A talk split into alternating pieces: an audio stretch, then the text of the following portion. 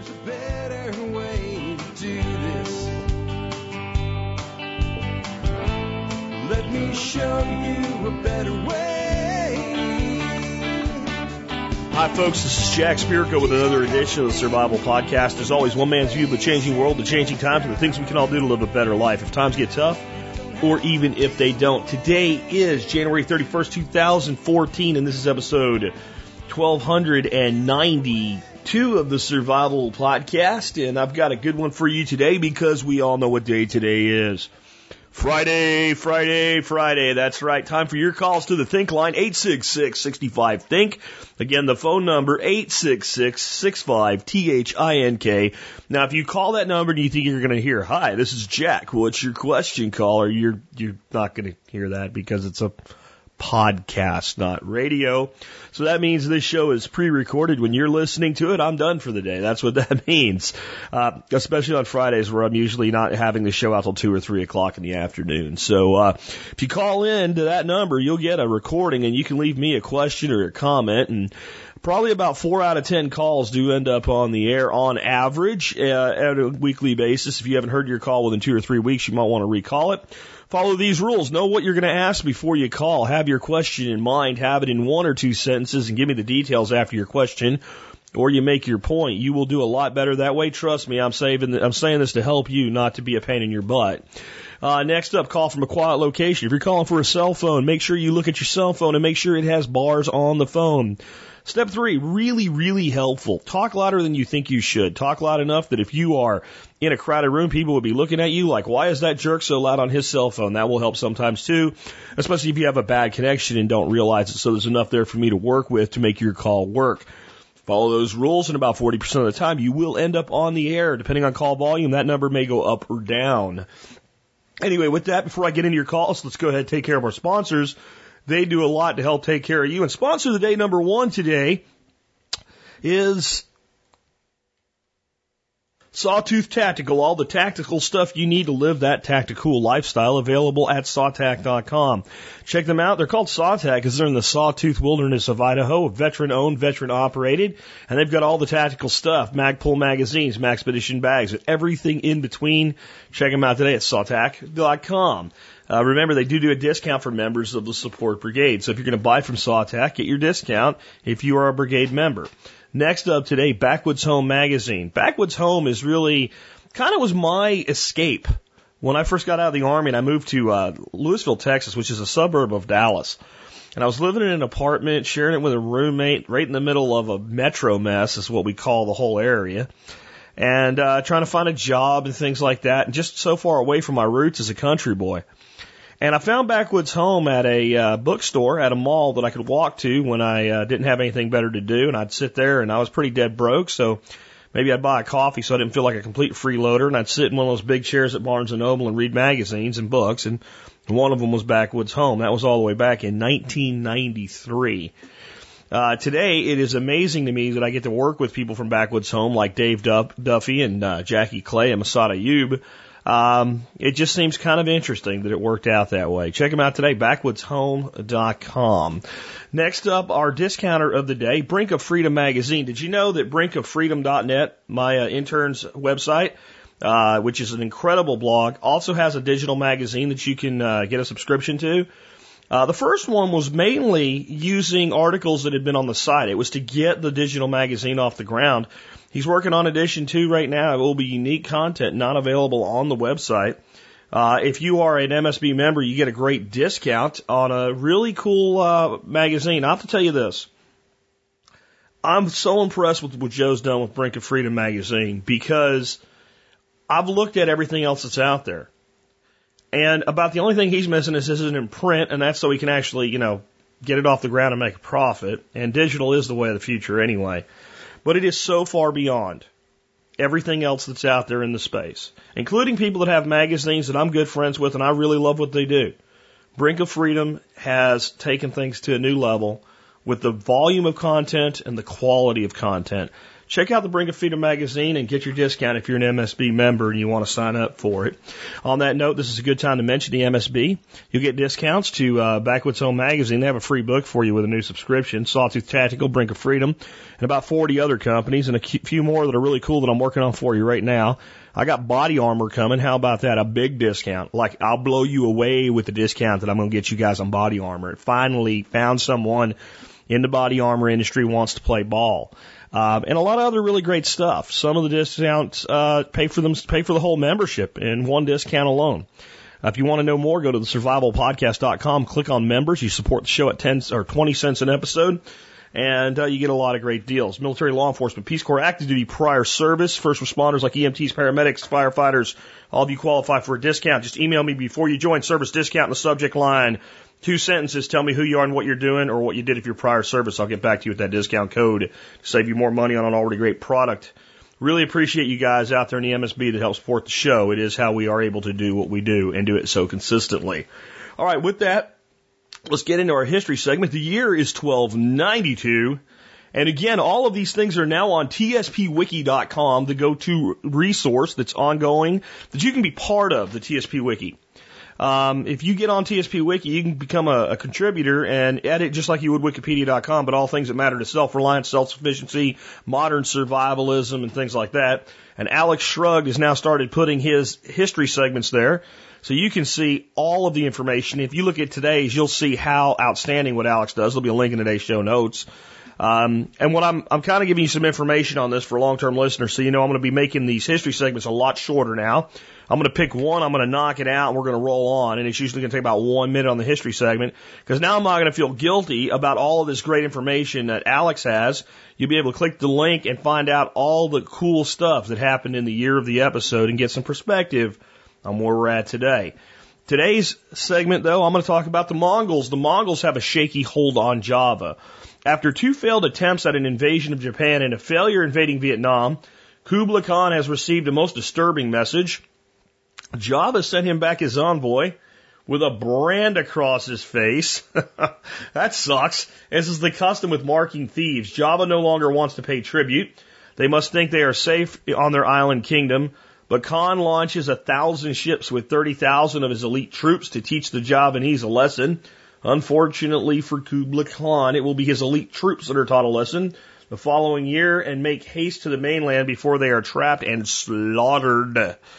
Alex's take on this, the Mongols' shaky hold. Oddly enough, Marco Polo was traveling through Sumatra and Java the same year. Marco Polo was closely associated with the Mongols. One wonders what the Javanese thought of him. As the Mongols began their invasion, did they think he was a spy or was he so different from the Mongols they never made the connection? He might as well have been a spy. I'd say what they probably thought of him is he was a, a, a traitor, and I don't mean a traitor, I mean a traitor, and that's what he did, so they didn't really care. And an Italian guy with a bunch of uh, silk uh, in one direction or whatever he was taken back uh, to the east in the other direction, not really a huge concern, I would, I would imagine that uh, they just looked at him as a guy doing commerce, which is mostly what he was. My take on this one, though, is I, I, I just find it unique that basically the, the Mongols, uh, you know, envoy was basically a tax collector. And uh, when the when the Javanese got tired of paying their quote unquote taxes, because what a tribute to government is, it's a tax. Basically, the Khans were saying, "You'll fall under our protection, and we won't hurt you if you give us money." That's taxes. When they sent him back, instead of just saying no or marking him in some other way, they chose the mark of a thief. Uh, I think I would have got along with the Javanese better than the uh, Mongols. Anyway, with that, let's go ahead and take your first call today. Hi, Jack. It's Shannon from uh, Western Australia. Uh, I'd like to know a little bit more information on, on the technique for digging swales. Um, kind of the information after is where the ex- excavator would be in relation to the swale when you're digging it and kind of which direction to go. And um, also, also like to know whether you take the the level line that we've marked out, whether that would be whether you go downhill from that or whether you go uphill from that. Um, my thoughts are that that would be the, the top of the swale, um, but not 100% sure. Uh, we're looking at doing our own swales, hiring a, a small excavator and doing them this year. So, yeah, a little bit more detail would be, would be wonderful. And I know you did them at your place, so uh, should be good. Okay, thanks. Love your show. Um, thanks a lot. See ya.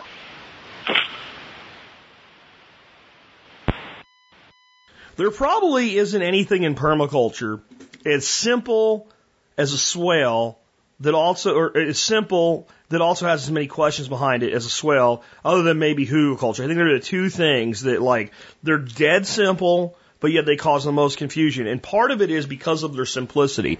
But there's some questions there in that that actually are common questions that, that I understand why they exist. So let's start out with the positioning of an excavator when creating a swale. And for those that have never listened or haven't listened to the permaculture stuff and don't know what a swale is, a swale is a ditch. Okay, it's a ditch on contour, meaning it's level.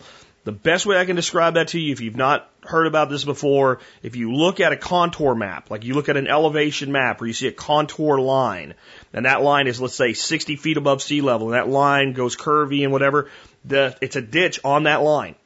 In other words, the top of the ditch, the bottom of the ditch, the whole ditch itself is on a level. Water goes into it. Instead of flowing in either direction, it stops dead still, soaks into the land, hydrates the land, and reduces or drast drastically reduces or completely eliminates the need for irrigation. That's why we build it. They are a mainframe technique for establishing food forestry. Uh, and smaller versions can be used in other types of agriculture and permaculture. That's what it is. And without knowing what it is, the rest of this won't make sense. As deep as I'm going to go in the interest of brevity, so we can keep today's show under, you know, three hours. Um, so where do we put the excavator? Depends on the excavator we're using. A conventional excavator, which just has the bucket articulates up and down and the arm in and out and up and down. You're going to put the excavator on the downhill side of where you're constructing the swale. You're going to, this is why an excavator is so much better than a backhoe, by the way. You're to turn the tracks of the excavator so the excavator can move along the contour line. So the, the bucket is in front of the, uh, coming off the side of the excavator is what it's to look like. So once it gets done with its dig, it just moves and then makes another dig and then moves and makes another dig. So you're, you're driving, the, the tracks are going, if you're sitting in the excavator, think of yourself sitting in a chair, you're running the arm and the tracks are going horizontal below you. So if you if you go to move the excavator, you're moving sideways. Got it? You're going to put the excavator on the downhill side of the swale, okay? Because you want the pile on the downhill side of the swale. So you're going to pull it to yourself. This is again a conventional excavator. Um, and a backhoe can dig a swale. It will take a lot longer and it will not do as pretty of a job. Period. And what you want to do is you want to mark your line with your laser level. You're correct. And then it really makes sense to put some pegs in the ground at the width you want your swale. If you want your swale six feet, you have your you, you put some pegs in the ground at your at where you want the the edge of the swale to be. Let's say the downhill side, and then you measure with a tape measure six feet back in multiple places. To get really pretty swales, what we did with our excavator, John, is we measured and we took a can of white spray paint, line paint, and we painted a line so that every time he put that blade in the ground, he could put it right on that line and pull it straight back and then come up to the front side. It worked out really good. In fact, you can really tell the point in time we stopped letting him do it freehand and put that line on the ground. They're just beautiful looking after that point. So that's that's the the best way I know to do this. Now, if you're doing a kilometer of swale, you're not going to probably do a kilometer uh, of uh, paint, and your operator over time will actually get a lot better at looking at the pegs and judging it you're generally, when you mark your line, you're generally looking at the bottom of your swale, But it doesn't really matter. Okay? Once you have that line marked, whether you're coming down from that line or coming down to that line, you're still sitting on that contour line. As you dig your swale, what you want to do is periodically take your level and go in the bottom of your ditch and make sure the bottom of your ditch is level. This may or may not be practical. Where I'm at, we have so much rock, there's going to be unlevel parts of the bottom of the ditch. All we could do is make it look as good as possible and, and deal with it and, and let the lines of the top set the swale. That's how you do it with a conventional excavator. You're in Australia, and there are a lot more in Europe and Australia flexible wrist, wrist excavators, big and small both, uh, than there are in the United States. These are excavators where the bucket doesn't just go up and down, it can also tilt left and right. If you can get an excavator that does this, it builds a much better swale. And the way you do that is you actually think about it almost like you're digging a conventional ditch with a backhoe, where you're digging back towards yourself, but you're digging a hole and you're lifting it up and you're moving over to your right, let's say, and dropping the dirt. You can only do this with the flexible wrist. And it's amazing what you can do. The first thing you can do that you can't do with a conventional excavator is you can really reserve the topsoil. It could be done with a conventional excavator, but it'll slow you down so much it's not worth it. But with a flexible wrist bucket, what you can do is you're sitting now, you're, you're sitting on the line, you're going to back up following the line that you've marked. You're going to take the bucket and you scrape the surface and pull your topsoil off the area you're about to dig. You put it to the side. So you put it beyond where the berm's going to be. Swing over and drop it. Okay? Now, you take your flexible wrist and you turn it so you've got it on an angle for the back, what they call the back cut and you take and you pull a back cut. That means that you're cutting at a back angle and you're cutting the back side of the ditch. You cut the back cut. You put that where your berm's going to be. You turn your excavator so it's flat to the ground and you cut the bottom of the ditch. Okay, so think of about it as like a trapezoid shape now. You cut the bottom of the ditch level, you put it on your berm. You turn your blade the other way and you go on the, the, the front cut right where it comes up to the berm. You cut the front of the ditch and you put that on your berm. Then you reach over and just push your topsoil back onto your berm, back your excavator up and do it again and do it again. Um, there's some really good video of this in the bonus uh, uh, videos that Geoff Lawton provides with his uh, online permaculture design course, which should be coming up soon. He released a video today, by the way, of permaculture in the desert, which was awesome, and what he's done in Jordan with food forestry and desert. Like this this amazing oasis they've created is like right where they filmed Lawrence of Arabia with the flying desert sand and all that stuff. So it's uh pretty cool. It's worth taking a look at. But if you go on YouTube and search swale construction, look for excavators digging them, you'll find a lot. Paul Wheaton has a Kickstarter out right now um, with earthworks and hugelkultur, pond construction, and swale construction. I haven't actually seen his method of swale construction, but it's probably similar to what I said. Um, but it, you'll find with conventional excavator, it's just put the track so they're going horizontal and following the contour line and pull the dirt back to yourself. Pull the dirt back to yourself. You said a mini excavator. Let me tell you my advice on excavators. The biggest excavator you can afford that you can fit on your property that's up to 25 tons is what to use.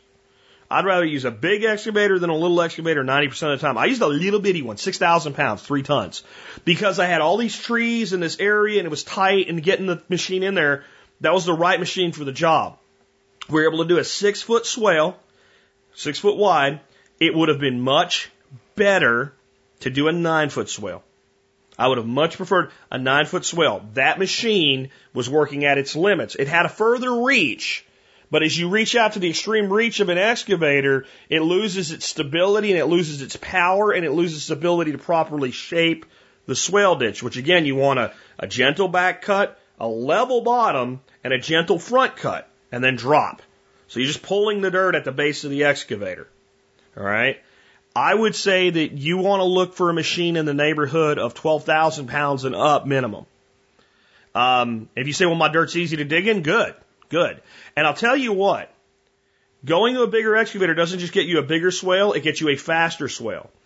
A, a sizable excavator in a good open environment where it can just work will put in one meter of swale a minute, three feet a minute.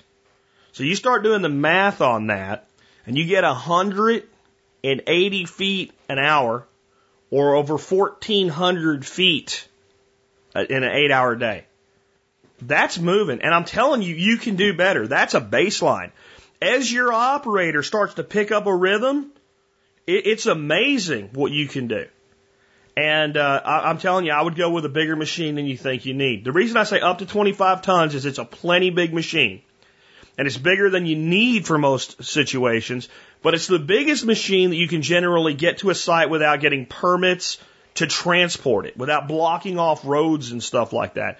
And I'll tell you that a machine in the neighborhood of, um, you know, like 12 tons, half the size, plenty for 99% of what you would do. But if you're in doubt at all, go to a bigger machine. But I wouldn't go down to one of these little bitty mini X's unless that's the only thing you can get your hands on. If you can step up into that 9,600 to 12,000 pound range minimum, you'll, you'll get a lot faster results and you'll find that running that machine If you're going to put somebody on it who's kind of messed around with it, and he's going to play with it and learn it, the little bit bigger machine is actually a little easier to learn. It's a little easier to learn. It's a little smoother.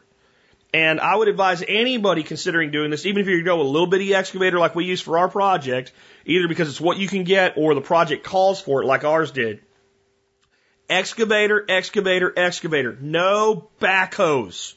Backhoes are clunky. Backhoes are for digging holes. Backhoes are for moving dirt. Uh, they are not for making elegant, well cut swales. They'll do okay, but they won't do perfect. The next thing I'm going to advise you with, with your bucket on your excavator, unless you're in really rocky stuff like we were, don't use a, bucket with teeth. You're, you want a flat bucket. So you want the, just a flat bill bucket. It'll make a beautiful scrape. If you're in clay, uh, or sandy soil or anything like that, where you're not dealing with a lot of rock, it'll make the prettiest thing for a swale you've ever seen, and you can get that back cut just really gentle. When I talk about the back cut, I'm talking about on the back lip of the swale where the water comes over. You don't want it like 90 degrees, like just a straight ditch down, because as the water comes in there, it does a lot of erosion. You want that back cut at about 45 degrees or even a little bit less. You get that back cut down to about a 30 degree back cut. Then as that water comes in from the backside of the swale, it's very, very gentle. You want to pacify water with swales. Anyway, it's a long answer, but it's a complicated question. Let's take another one. Hey, Jack, I just got a couple questions about uh, chickens. Uh, first of all, how do you sex a chicken? I've looked up a lot of things and I've read my book and everything else, but there's no real clear, defined way. I've got uh, three chickens that are crowing. They're just starting to come of age. And uh, I got others that kind of look like roosters, but they they don't crow yet. And the second question is, is it good to have an aggressive rooster in the flock? Because I'm pretty sure three of them, the three are roosters because the way they act. But one of them is definitely the head honcho. And uh, a little bit of the story is uh, every time my son is in or around their run, he always goes, that big head honcho always goes after him. So I don't know if that's a good thing or a bad thing if it's good because he wants to protect the flock, or if it's bad because he's too aggressive. I appreciate any input. Thank you. Well, the truth is that if you know what to look for, you can do it by looking under the hood. And it's very difficult and it takes a trained eye and it takes trained fingers to pull little fuzzy feathers apart and, and check under the carriage if you get my, my, my drift. But there are people quite skilled at it that can do it and separate chickens. The reality is when you're buying your chickens, um, you usually have an option of, of you know, what they call pullets, cockerels, or straight run.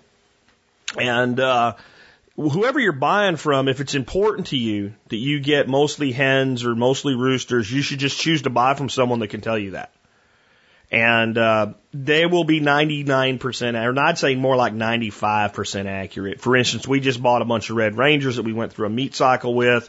They were supposed to all be cockerels. We got two pullets. We actually saved them and added them to our laying flock, and they're doing beautiful. They just look huge compared to the other birds. Um, so you're going to get a few here and there either way. Now, on some birds, there's a sex link trait, and red rangers are one where it, you can look at the feathers on the wings. The first feathers that come out in the first day, you can look at those feathers, and if they come out, and I don't remember what it is, but they come out one way they're cockerels. If they come out another way, they're pullets. Cockerels are roosters. Pullets are hens. Um, the only birds that are really easy to tell just by looking at them are called sex link pullets. They're a hybrid of two birds. Uh, Barred Rock and Rhode Island, I think, is one that you can do this with. But you can, when you buy them, you'll know if that's what you're getting. There's red sex links, there's goldens, and it's simple. If they're from that cross, Males are all yellow when they're chicks. They're just solid one color. And females are like a yellow and brown mix, like a, a, a multicolor. That's the only easy one that the layman is just going to look at every time and know male, female, male, female. If you want to breed your own, you got to do some research and find out what creates those sex links and breed control breed roosters to known breed of hens. And when you go into your next generation, in other words, if you back breed a sex link hen to a, a rooster uh, of the original kind, it does not continue to be that clear in, in the trait. So it's only the first hybrid generation. There's nothing wrong with the hybrid either on there. I have sex link pullets. They're great birds. Uh, this is not like some GMO chicken or something. It's just, it's like a, a shepherd and collie dog. All right. That's it. Otherwise, you got to wait for the bird to mature, and as the bird matures, it becomes pretty evident, especially as you get into about eight weeks. You really can tell, and you know, at 10 weeks, it's pretty, pretty easy. You, you, really just kind of look at the headgear at that point and you can tell. And generally, your cockerels will start to show some pretty defined spurs at 10 weeks. So that's it. Now, aggressive roosters. Uh, do I want aggressive roosters in my flock? Yes. Do I want aggressive roosters in my flock that are aggressive towards me or other individual people? No. Misplaced aggression. Roosters are aggressive to people when they're confused about who the hell people are. Uh, they don't realize that people aren't dangerous, or they think that the people, believe it or not, are another chicken. They think you're a rival rooster that needs to be fought off. This bird that's attacking your son has an identity crisis. You have two choices. You can cure his identity crisis, or you can get rid of him in favor of another rooster that doesn't have an identity crisis and is not confused as to the purpose of your son is. The thing is that human aggression toward you know things in response to aggression is counterintuitive to what you need to do here. In other words, what I'm saying is the natural response of a, of a full grown human male when a six or seven pound bird comes after you is to knock the snot out of them and, and to learn them a lesson, so to speak. You'll win the fight. A seven pound bird cannot beat up a grown man or even a child that chooses not to be afraid.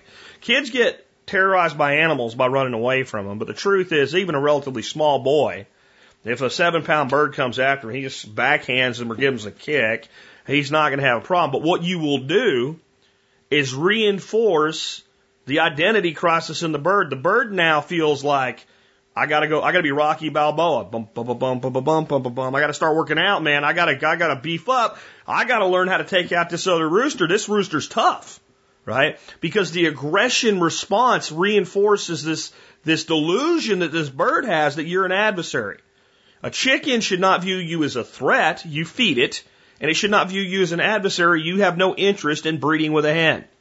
But roosters are bird, birds with bird brains and they get confused. This is why they behave the way that they do. So, my preference when I have multiple roosters to pick from is to pick the rooster that's the most gentle with people. He's still going to stomp the hell out of anything he's capable of that he perceives as a threat to his, his, his, his hands. In other words, what I'm telling you is all roosters are aggressive. There is no such thing as a pacifist rooster. They don't exist. But some roosters are aggressive towards human beings and others are not. And I would prefer the rooster that's not aggressive towards human beings. Our rooster is awesome. You can pick him up, you can talk to him, whatever. But when, you know, when there's a threat around, like there was a hawk out here the other day, he had all his girls up underneath the cover and he was out there, yeah, just pissed off. You know, um, if he if he sees something that he perceives as a threat, he'll attack it. There was a little little ground snake that got out there. I mean, he tore that thing in half. Um, it wasn't really a threat, but to him, a snake is a snake and might come after eggs or chicks or his girls. So this bird's totally passive toward other human beings. But you know, we had the uh, we had six of the red uh, the red rangers that we decided to let grow into full maturity and see how big they got. By the way, the biggest one was nine pounds dressed. It's a big bird. And they were big birds, way bigger than Upgrade, our rooster. We call him Upgrade the Pimp from Idiocracy. So one of them managed, we had them in this little holding area while they were growing out. And one got out. And there's six of them and they're in there and they're sparring with each other and they got their dander up and they're playing around with it and they're not real, real serious about it. Well, one of them gets out and freaking Upgrade just tattoos this guy, man. I mean, he just, like this, this, this rooster was a lot bigger than him but didn't know what to do. I mean, I had to pull him apart and throw him back in his his his area with his other his other boys, so to speak, because you know Upgrade laid the smackdown on him. Now, so, so here's a bird that you perceive as being not aggressive, but the aggression, when appropriate, was like over the top. So don't confuse a bird that goes after you with a bird with desirable trait of aggression for protecting his flock. Because that bird thinks your son is a rival. So you either can work on that identity crisis or eat them and pick one that already's got it worked out. And that's what I would personally do. Let's take another call. Hi, Jack. This is Becca from South Carolina. I was calling about um, what's one of the best animals to start out with um, for a young family. Um, we have about 10 acres, but um, only about two acres are um, grass for grazing. The rest are woods. And we were thinking about doing uh, like chickens, ducks, guineas, um, geese type of combination for the ease of raising them but I wanted to have another meat option because two of my children are allergic to eggs, and one is allergic to um, chicken, poultry in general, um, the meat, in, in fact. Um, so I was calling to see if you had any ideas of options. I wanted to stick with small animals, maybe rabbits or goats. Um, right now, my children are eating mostly ground beef, but it's getting too expensive to buy grass fed, and I'm not sure if we have enough space or I wouldn't really like to butcher a beef by myself um, or with just my husband and I. We want to keep it small enough that we can do it ourselves if we need to. So if you could um, answer, I'd love to hear it. I'll be listening. Thanks. Bye. I'll answer this one a couple ways because not everybody's in your unique situation, but a lot of people would have this question. I would tell you the easiest starter animal, as far as you're less likely to kill a bunch of them, they're most likely to survive, They'll eat whatever you have left over for them. To feed for them is cheap, and they can be made an asset on your land by controlling where they are and when they're there as a chicken. Uh, from a meat standpoint, if you're going to raise chickens for meat, I highly suggest that you consider ordering meat birds for each cycle. It's the easiest, less expensive model. I am going to do some work with Dixie Rainbows, which are supposed to be even larger uh, than Red Rangers and see how they reproduce and see if maybe if you breed a cockerel uh, Dixie Rainbow to a, a, a pullet uh, Dixie Rainbow, do you get a bird that makes a good dual purpose bird? If you do, fine. We'll we'll consider doing that ourselves. But honestly, incubation and all that's difficult. So for everybody but you, because you have this allergy issue, chickens, and if you want meat birds, do a meat bird. And if you want layers, do layers. And if you get a few extra roosters, slaughter them and eat them. But you're going to find much better results from a meat production standpoint with a meat dedicated bird. From a self sufficiency standpoint, not for you, but for the animal that needs the least amount of your attention and will do the least amount of harm on your land and your gardens and stuff like that. Notice I said, I didn't say no harm, but least amount of harm is probably a duck. Ducks are, especially if you've got a pond for them, you don't really have to do much at all except maybe provide a place for them so they're protected from predators. If there's a dog out there that won't eat them, that'll chase predators away, that's pretty much done the end. If you have ducklings and you, you condition them when they're ducklings to a barn or a house or something like that, they'll pretty much go there every night on their own. You won't have to convince them to. If you get adult ducks, they may have their own ideas. They they they're happy to sleep under a bush or something like that. Unfortunately, raccoons can get at them. So it's it's generally ducklings. If you brood them out, you kind of keep them in a in a in a house. Then maybe you kind of fence a little area in, in temporarily and let them range around there. And then basically, by the time you let them out, it's almost like homing a pigeon to a coop. That that duck just at every night goes, well, this is where I sleep. So at that point, you could put in an automatic door that lets them out and closes when they go in and with very little to no supplemental feed, depending on what forage is available to them, they're just going to lay eggs, make more ducks, and you can take them for meat, you can take them for eggs. But again, you got a poultry allergy issue. The easiest answer is going to be rabbits for you for meat. Um, you're going to probably kill some. It's okay. That's what happens. And you'll learn and get your system down. I would really recommend Growing Your Groceries by Mar- Marjory Wildcraft, her DVD series, uh, to, to really look at her rabbit operation, how she does everything. You do have to consider slaughter, and slaughtering a bunny is a little harder emotionally than slaughtering a chicken. It just is. A chicken, especially birds that are raised for meat and you know they're for meat and you don't really have a relationship with them like I do with Upgrade My Chicken Rooster. Um, when it's time for them to go, you hang them up and, and do it. Rabbits, you're doing more of a dislocation of the neck It's a furry little thing, but meat rabbits, bred for meat, you got to keep the same attitude. Incredibly high quality protein, incredibly productive.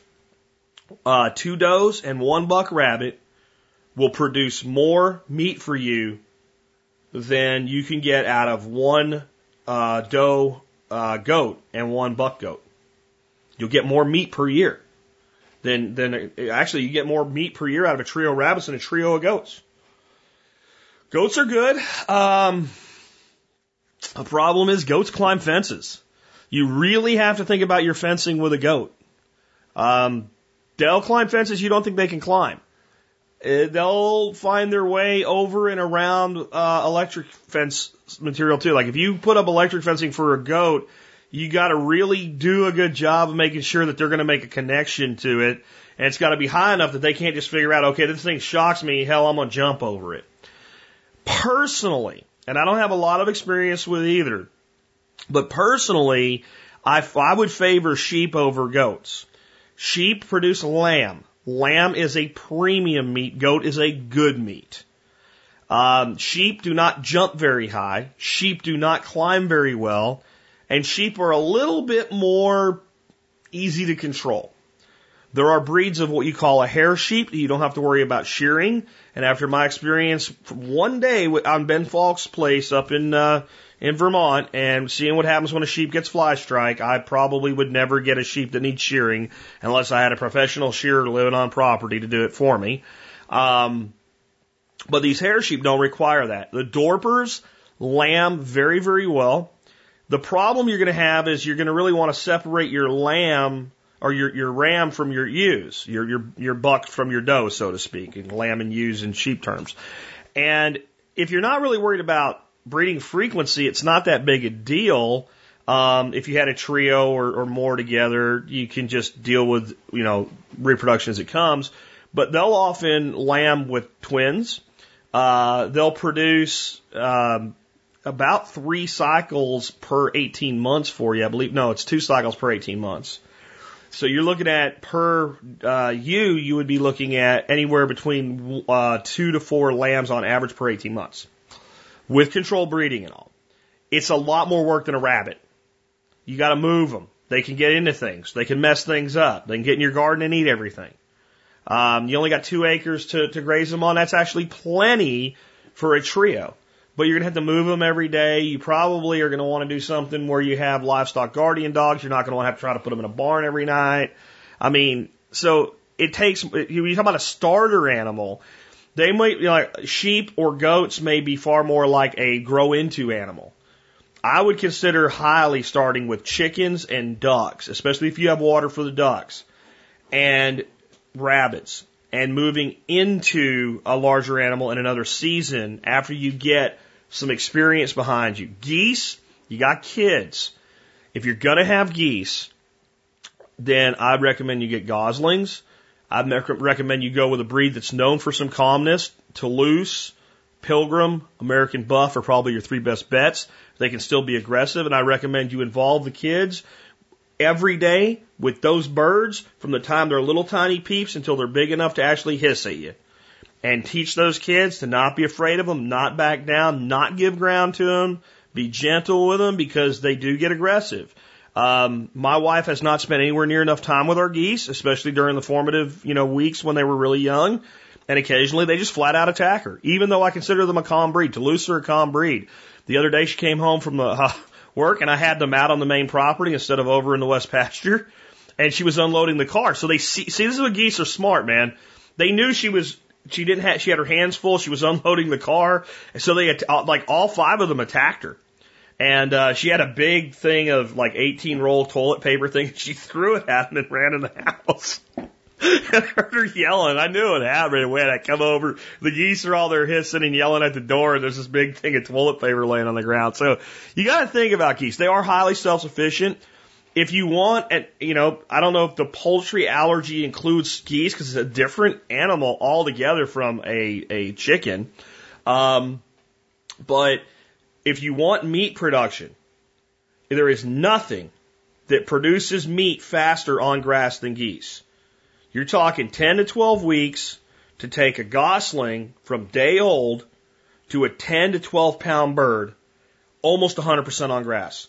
Even if you're doing supplemental feed, they don't use that much per bird. They really, nowhere near what a chicken does, especially if you have good grass. The, the day we got our goslings, we put them in a small chicken tractor. They were eating grass five minutes after they got them out of the box they were shipped in.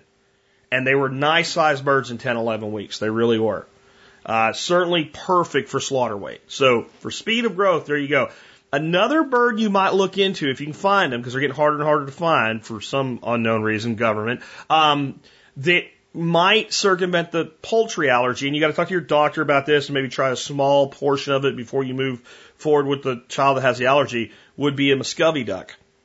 Muscovy duck meat bears no resemblance to neither duck nor chicken. It almost looks like beef. It's a high quality, high quality meat. Uh, Muscovies are very, very self-sufficient birds. Um, if you have some water for them, they'll stay out of trouble. I'll say, I'll tell you that Muscovies will be less likely to become trouble in your garden than, you know, khaki Campbells or apple, Appleyards or, or any of the conventional, uh, ducks that people breed, you know, for, for egg and meat production. Muscovies have little or no interest in, in most vegetation. They are a predator, uh, and then they eat a lot of like aquatic vegetation and stuff like that. Uh, and they love supplemental feed. They'll do very well on supplemental feed as well, grains and things like that. So that's another bird you could look at, but I don't know if it solves your allergy problem or not. I definitely don't think the egg part would, but maybe the meat part. I also would ask, you know, and I don't, you got to talk to your doctor on how you test for stuff like this and all. Is your daughter allergic to poultry or is she allergic to poultry from the system? There's a lot of people that think they're allergic to eggs and, and, and poultry. When they start eating eggs with no soy in them, pastured animals, no antibiotics, etc., they can eat eggs or eat poultry with no problems. The stuff coming out of the supermarkets today is loaded with soy. And it might be, I'm not saying it is, it might be the problem. Um, even organic. Organic eggs are still loaded in general with soy. And for some reason, for some people, soy alone is okay sometimes. Eggs, if they're not soy, are okay. But when you feed poultry an egg and then the person eats it, they have a really bad reaction to it. I don't understand it. I don't know why it is. I just know that I've had enough reports back to me that, hey, I didn't think I could eat eggs. I had all these problems. We always thought I had egg allergy. I got a hold of some pastured eggs, people using feed with no soy in it, and I can eat eggs again. So again, that I, whenever I hear allergy, don't do anything without advice from your physician. Um, and, and be very careful with how you test it because allergies have degree like you know swollen tongue, passing out, dying versus I get itchy hives. So I don't know where you're at with that. So, but I might consider trying some of these other things. Let's take another call. Hi, Jack. This is Grady calling from Arizona. I'm calling in response to a call from from episode uh, 1287. The guy had called in asking for advice on relocation. And uh, part of what you had talked about is how your experience with realtors has been kind of bad, and uh, they haven't done their job very well. And um, I'm calling about that. You know, I, I tend to agree with you. I've worked with hundreds of real estate agents in my career as a realtor myself uh, for eight years. Uh, some of them have been great, the best people you could hope to work with. A lot of them have been really, really awful. And I know that when people relocate, to a new location. They likely may not have a network, a local network there to get a, you know, a personal referral for someone who has good experiences with other people that they know.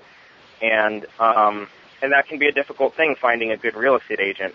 I offer a matchmaking service, a real estate matchmaking service where once I have some basic information about what the person's real estate goals are, I'm going to go out, I'm going to find the best real estate agents possible for that niche or that area. I'm going to interview them. I'm going to make sure they meet a written set of standards that I have. And if I can find a good agent, I will match them up with that person. If I can't, I will call and say, hey, listen, I interviewed a bunch of realtors. I couldn't find one I was satisfied with, but here's here's the best one if you want to give them a call. Um, the service is free of charge. I do make money as a as a referral agent. I get a referral fee, but I only get paid if everyone wins. If the person buys the house or sells the house, I only get paid when the other agent gets paid. So there's incentive for this to work for everyone. Additionally, I follow up. I make sure that as they're their communication with this person is going on, that they're satisfied with the agent. If there's a problem, I'm more than happy to call the agent and try and work it out. So I can sort of act as a, um, you know, an additional support for that person during the, you know, the complicated task of, of moving. And that's my service. Uh, I thought it may add value to the uh, MSB community. I'll also make a $50 donation to uh, a charity of that person's choice upon closing of the house because I'd like to pay it forward a little bit and give back. Um, if this sounds like something that is appropriate and helpful for people, love to hear it on the air. And again, Jack, thanks for all you do. If people want to uh, go to my website, it's agentfinder.letsgetsold.com. Thanks so much. Have a great day.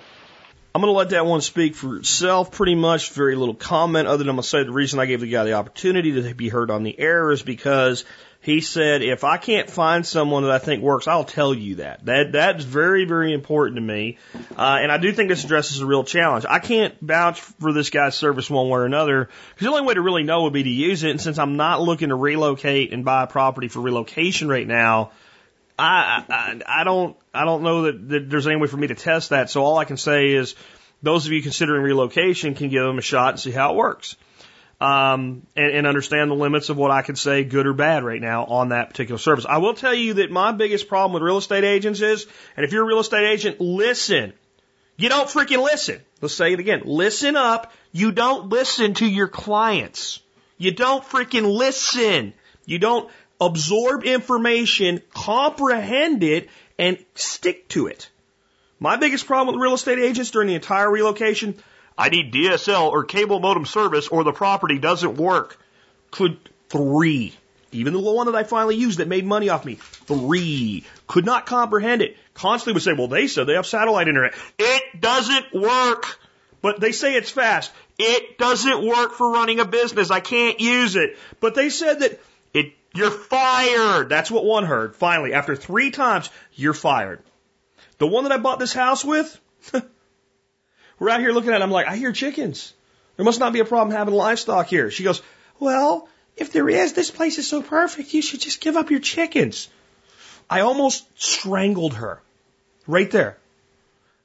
I'm like, we've been working together for five months. You have no understanding of my needs yet.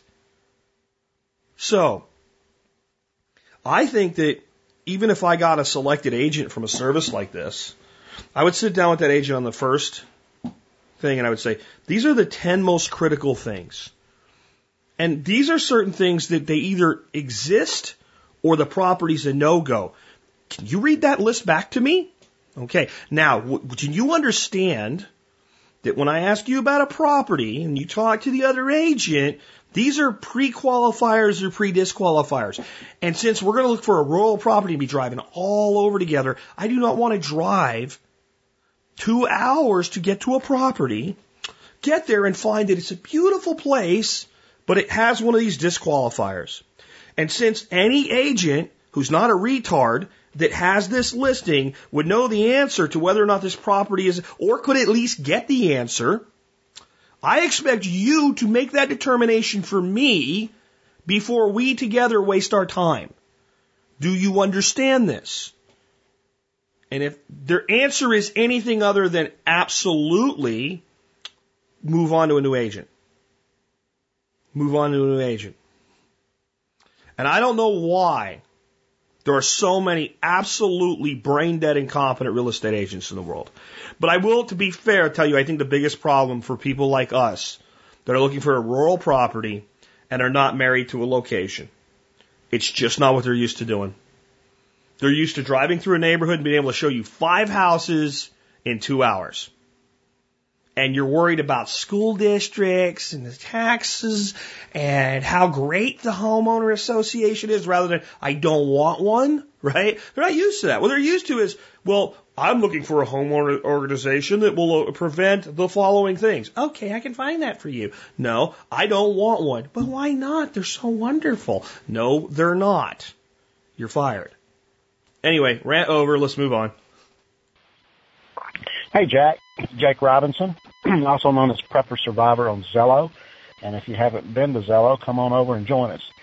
Um, question is there a methodology or technique to promote uh, volunteerism from your vegetables? I noticed that my tomatoes uh, popped. I had some volunteer tomatoes pop up in a couple places where I had tomatoes the year before, and they were my better, um, tougher uh, plants. I was thinking, wow, it would be cool if there was a way to actually promote this. In other words, maybe leave a portion of the fruit on the ground and promote this for next year, especially in raised beds. So it'd be really cool. I wonder how many vegetables would be um, receptive to this, or maybe there might be a technique out there. I haven't found it yet that actually says, "Hey, here's how you can get your crops to come back year after year on certain plants." Maybe there's some that do better than others. Anyway, just a thought. Appreciate your answer. Thanks. Hey, Jake, I, I got a little excited there for just a second when I heard volunteers, promoting volunteers with your with your garden. I thought you were talking about maybe volunteerism uh, from an anarchist standpoint that Josiah really got inside your head during the last event you were here for. But this is a good question too, anyway. Um, when you talk about volunteers in the garden, for those who maybe aren't familiar with the term, what they mean is I went out, planted tomatoes last year, and uh, now I, I come back out in the spring and I'm planting all my new plants, put my starts in the ground or whatever, and all of a sudden this tomato just pops up on its own, It just shows up. It's called a volunteer for that reason. And if I let it grow, it maybe it does really good for me, and maybe it doesn't. It all depends. If it, you know, with some kind of cross pollination or something like that, it may not produce well, but it's usually very vigorous. There's a combination of reasons. One is because of all the seeds that were left over, it was the one strong enough to survive completely unprotected, grow completely unencouraged, and show up. So it's just natural selection at, kind of its height. Um, so that's part of why. The other reason is since it grew from seed, its roots were never disturbed, and it gets a very, very substantial root system uh, in, in your garden. And that's why growing from seed, if you can, is always the best option for most plants. So that that's the why of, of, of why it happens. Now, as far as promoting it, there's two primary things that promote it. The first is building and caring for your soil. If you start building and caring for soil, you'll find volunteers popping up all the time. You almost won't be able to stop it. Um, understand the main reason weeds germinate in your soil is because of fertility issues. There's a problem in the soil and the weed is a reparative measure. Now, there are some weeds that will grow in relatively fertile soil. Dandelion will grow in shit soil and it'll grow in amazingly fertile soil. Dandelion is happy stuff. About the only thing dandelion doesn't tend to do really, really good in is alkaline. If your soil's highly alkaline, you probably won't have a lot of dandelion, but otherwise dandelion will do well. Uh, so you can get dandelion in the garden whether you want it or not. But a lot of other weeds, just as you start building fertility and building fertility, you get a third, fourth year of mulch and compost and manure teas and everything. Weeds just, you don't end up pulling weeds anymore because the weeds are just like, there's no, I don't have anything to do here anymore. But your productive plants tend to germinate really well there. So first thing is lots of mulch, lots of soil fertility, and you're going to get volunteers. The other thing is make it happen. You know, you go out there and you're picking your tomatoes, and you get that big juicy tomato that's gone a little bit past prime. Instead of chunking it in the uh, compost pile, just leave it there. Or take it, throw it on the ground, chop and drop it basically. And certainly at the end of the year, when you've gotten out there and your last, you know, couple tomatoes you missed or peppers you missed get hit by the frost, chop the plant to the ground, pull the mulch back, throw the whole plant down, and throw the mulch over top of it. Then you just put a billion seeds in the ground. 1% will grow. The top 1%. And I do it all the time with things like when I go out and basil's gone to seed, I just strip the seeds off and just pitch it. Just strip the seeds off and pitch it. Same with all let lettuce go to seed. And the, the big high seed thing, just shake it all over the place. Well, you save it till winter now, just shake it. It's not going to germinate in the heat of summer anyway. Some of it will make it all the way through summer, all the way through winter, and show up either in the fall or the spring and do really, really well. Some trigger will cause a germination event. This is another thing people don't get, I think. You can have soil, and you look at it, and there's natural plants growing there. We'll probably call them weeds, but there'll be certain types of plants there based on the soil type. And if I go in and burn it, after it burns, a different set of weeds will show up. Because the burn was a trigger event. Okay? And what I mean is there's seeds laying there all the time and some are dormant and fire is their trigger event. If I, if I look at that same piece of soil and I just go in there and disturb the ground, I just rake it up, plow it up, and don't do anything. I don't necessarily plow what's already growing under. Some of it'll survive. I haven't disturbed the roots enough. I just kind of broke the soil, but it'll start to switch over and you'll see different weeds because the breaking up of the soil was a trigger event. If I go in there with a compactor and I compact that soil really, really hard, probably everything will die at first. It'll go bare. But if I leave it alone, eventually some other types of weeds will show up and compaction is their trigger event. These will be decompactors.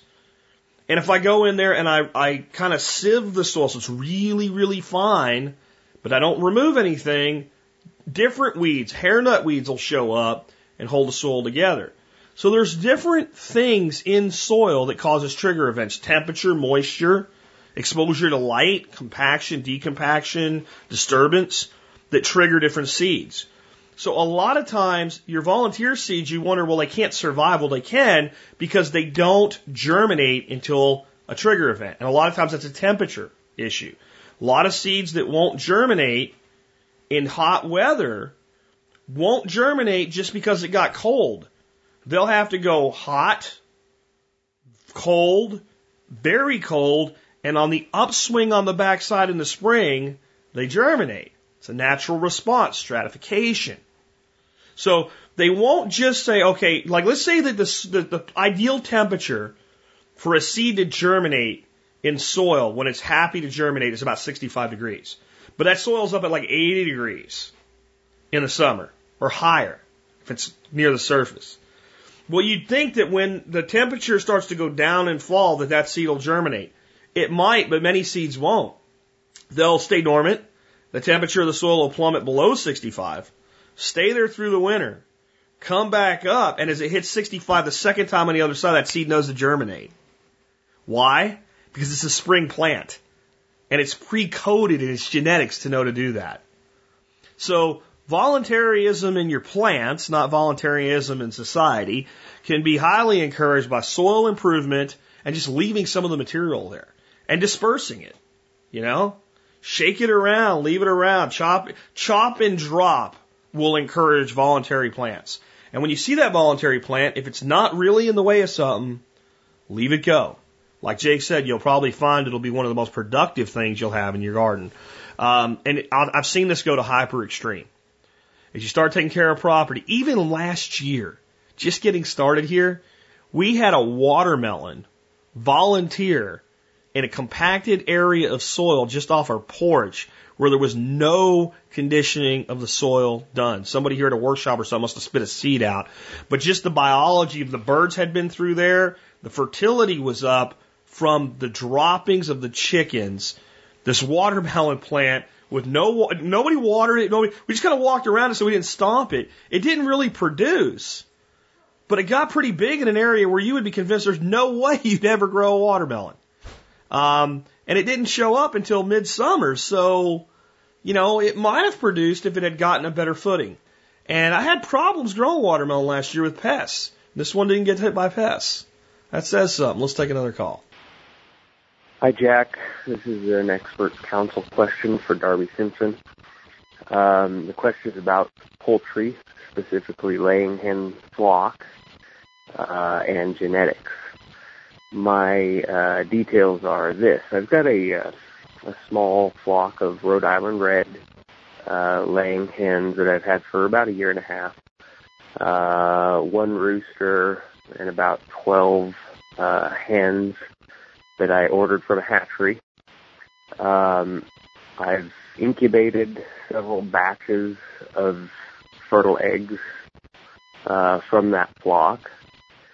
And I'm at the point now where I'm uh, curious um, if there's going to be an issue with with interbreeding uh, the children of this original flock uh, in the long run, and if there's a, a need to introduce uh, different genetic in uh, from outside of that flock. Uh, so if Darby can uh, shine a little light on that, that'd be wonderful. Uh, thanks for your help. Bye. Bye. So I kicked that one over to Darby. I'm going to go ahead and uh, play his answer for you, Darby Simpson of the Expert Council, and then I won't come back after that one. I'll go straight to the next caller and I'll come back and answer that one. Hey, Jack, this is Darby Simpson calling in to answer the question concerning the laying hen flock genetics. The caller's main question was if he was going to have any issues with interbreeding in the long run. Now, I want to preface this by saying that a lot of people have strong opinions concerning what works and what doesn't work with breeding. As always, there are exceptions to every rule, but in general, there are some really basic guidelines to follow. First, we need to clarify a couple of general definitions so as not to get confused. Basically, when we say inbreeding, what that is typically defined as is offspring from extremely closely related animals, such as a brother and sister, and generally speaking, this isn't very desirable. Line breeding, on the other hand, are offspring from somewhat closely related animals, such as a father to daughter or aunt to nephew. This is done in an attempt to keep a hold of some genetics from a single exceptional animal, and it can be a good tool to use. Now, neither method are going to be harmful in the very short term, but over the long term, they can cause recessive genes for potentially bad characteristics to express themselves. And this is especially true with inbreeding. I've personally experienced this with pigs on my own farm that occurred quite by accident from a brother and sister mating. Several of that first generation or F1 offspring had some really phenomenal attributes and did really well on our farm, but a couple of them had some really dire health problems and struggled quite a bit. So even within a group, you can see both extreme good and bad characteristics present themselves simultaneously. Both systems can magnify current traits. So for instance, if the birds are prolific layers and docile, that's what you'll continue to get. But at the same time, if they are extremely broody, or if they have a very poor feed conversion, you'll breed that back as well, and it will become more pronounced with time. The key thing when line breeding is to cull out the undesirable animals and traits. Don't let the problem birds rebreed. Now, since you are dealing with laying hens and don't know which egg came from where, the best thing to do is simply to remove bad characteristics from your homestead before any of them have the opportunity to come out in the offspring. You can do this by graduating them to the freezer, selling them off, or even bartering them away if a bird has a trait that is not wanted, then it should be gotten rid of immediately instead of passing on bad genes again and again. You should also cull all of the roosters so you don't get any inbreeding. The other option, which would be my preferred suggestion probably, would be to bring in some new Rhode Island red genetics from a different hatchery altogether. This is known as outcrossing. If you get a great looking new rooster and breed him to your best laying hens, you'll have some really terrific offspring with no ill effects from potential recessive genes. The last thing you might consider doing, which would be kind of unique to try with chickens, would be to uh, choose to bring in a totally different breed of rooster altogether.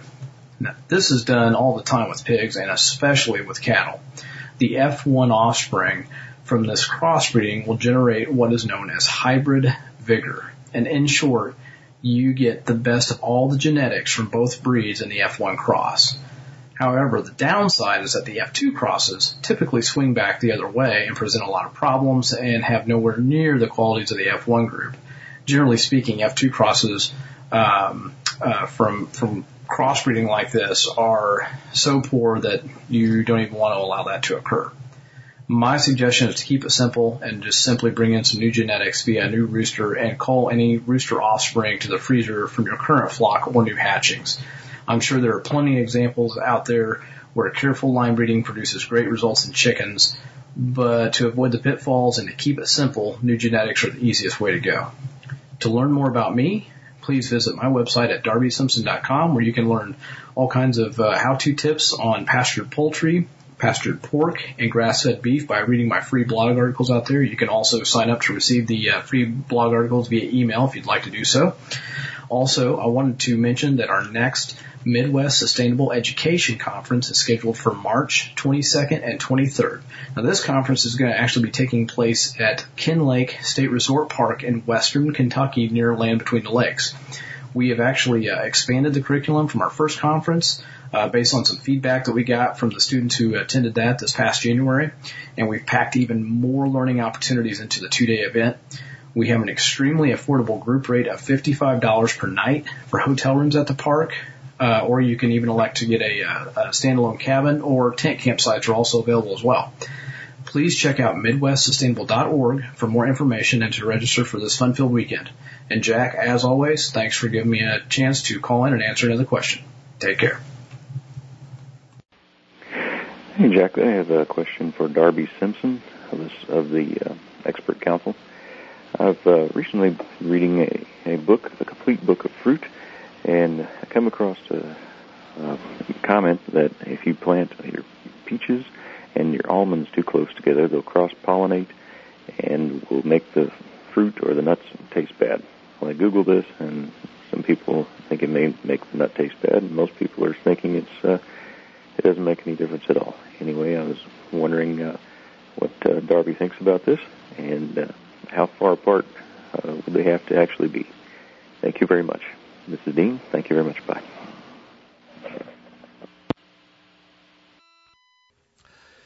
Oh, you know, just when you think you get people to the point where they stop worrying about cross pollination among melons, then you get to the cross pollination of an almond and a peach. Um, the reality is that in commercial operations, almonds and peaches are grown in close proximity to each other all the time, all the time, all the time, all the time. Massive stands of peach and almonds flowering at the same time, being pollinated by transported bees because bees don't really love pollinating either one and have to be brought in to do it in large quantities and no one ends up with a bad tasting almond or a bad tasting peach. I'm going to try this one more time. So when you look at pollination, you've got a male and a female component. It doesn't matter whether you have a flower that the flower is both male and female, or if you have a, a flower where there's a male flower and a female flower, there's always a male and female component in flowers. Pollen goes to stamen, get to a reproduction of a new fruit and seed. That's it. The whole thing. Sometimes it can be the, the flower is perfect, it means it can pollinate itself. Sometimes two flowers need to pollinate each other. Sometimes, again, the flowers are both male and female parts in one flower, or like in a squash or a melon, you see a male flower, there's no little melon behind it, and a female flower, and it has to be crossed properly. That's it. Think of this like breeding a shepherd and collie dog. You have a male shepherd, you breed it to a female collie. The collie that has the babies inside her does not turn into a shepherd and collie. When she has the babies, they're the shepherd and collie mix. All right? That's the way the trait comes through. When you breed plants, the productive thing that comes off, whether it's seed or fruit, doesn't matter. It's the mama calling. Doesn't matter what breeds with it. Doesn't matter whether it's a shepherd or a Dachshund or a Scottish Terrier or a freaking Great Pyrenees.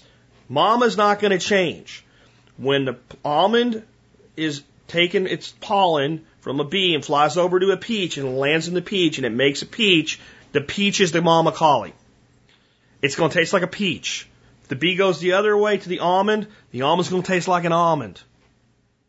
The reason this can even happen is almond and peaches are pretty much the same plant, and man has selectively bred one to be a big fat sweet tasting seed, and the other one to be a bitter little seed and a big old juicy peach. What happens is people get crappy production out of their almond or their peach, and then they say, well, there was a peach or an almond nearby, and this is why. No, you got crappy production because you have a crappy variety, because you had poor fertility, because you just had a crappy year. I don't know why, but it's not because of the other tree, because the, again, the shepherd, when it impregnates the collie, does not turn the collie into a collie shepherd. It makes collie shepherd babies. Right? This is plant genetics 101. And I don't know who these people are writing books that, that say this crap and keep polluting the system, so to speak. This is the same with your melons. Your cantaloupe and your watermelon will not cross pollinate and make a bad taste in melon unless you plant the seed of that cross pollination. Your zucchini squash and your yellow squash will not cross pollinate and make something nah unless you plant the seed and get the next plant and the next level of production. Your almonds and your peaches will not do this either. Okay? And I want to take this to another level with relaxing. If you're selecting seed and improving a trait the way that we've talked about, and you have butternut squash, for instance, and you want to make sure your butternut squash that you develop in your property is really adapted, then it makes sense that you would make sure you either don't plant anything that can cross pollinate with it. Different species of squash are fine, but not the same species. Or that you hand pollinate and mark selective fruit and take your seed from that. No doubt. And if you have a butternut squash sitting next to a long necked pumpkin there's no doubt that they can cross pollinate and you can get some unusual offspring. But what I've found is the majority of times when people get a bad tasting or poor resulting offspring, it's not the cross pollination that's the problem. It's fertility, it's care for the plant, it's stress on the plant. I hear it all the time. I got cross pollination and my cucumbers are bitter. No, your cucumbers are bitter because of stress. Your cucumbers are bitter because when cucumbers don't get enough water and or enough fertility, they become very bitter. That's why your cucumbers are bitter. Or you have a variety that when cucumbers are at a certain stage of growth, they're bitter, either too small or too large, because that's that's how that variety. You have a pickling cucumber that tends to be bitter, especially if it's a little bit shallow on water. It's not because somebody else grew something similar to a cucumber. It's because of the plant itself. People like Sepp Holzer, if you ask them about cross pollination being a problem, they laugh. Sepp Holzer's the guy in Austria that has a huge 100 plus acre full on permaculture farm, hugel beds, different plant varieties growing every. They don't even worry about it. They don't even worry about it. If they get a good result, they save seed from that good result. They plant it again, they get another good result, they save it. If they don't like the result, they don't save it. The cross pollination concern is the most overblown thing in the world. And I'll tell you why in the prepper space. People want to sell you crap. Say it one more time. People want to sell you crap.